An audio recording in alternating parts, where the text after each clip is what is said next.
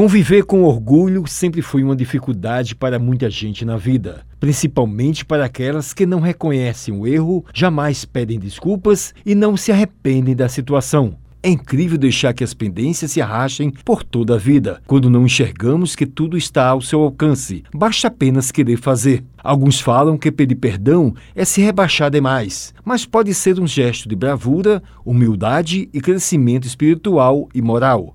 O orgulho pode ser um grande inimigo na vida. As pessoas comentaram com relação ao assunto. Não é uma tarefa tão fácil. Quando você perdoa o outro, você está tirando algo, um fardo pesado que você vinha levando. Eu perdoo, eu acho que isso é algo que nos dá leveza e o orgulho, ele atrapalha. O orgulho, ele é típico dos espíritos que precisam encontrar muita luz, muita paz. Isso atrapalha um pouco. E às vezes ceder muito você se torna algo muito fácil. É bom sentir um pouquinho de orgulho para poder tornar o jogo mais difícil, para a pessoa do outro lado entender que as coisas não funcionam da forma que ela pensa e acredita que tem que ser.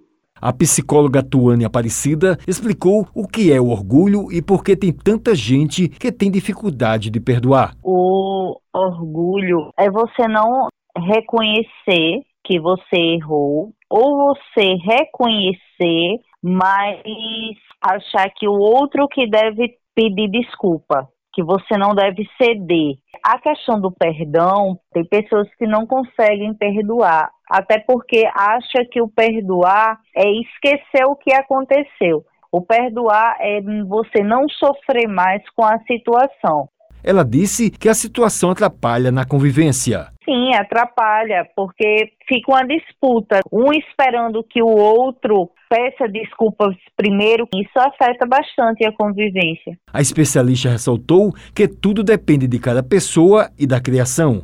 Isso, de uma certa forma, contribui na minha construção enquanto pessoa. A gente procurar reconhecer esse orgulho na gente, pedir desculpas, não é algo fácil reconhecer que errou, tentar melhorar e ver que isso faz um bem na nossa vida, no nosso dia a dia.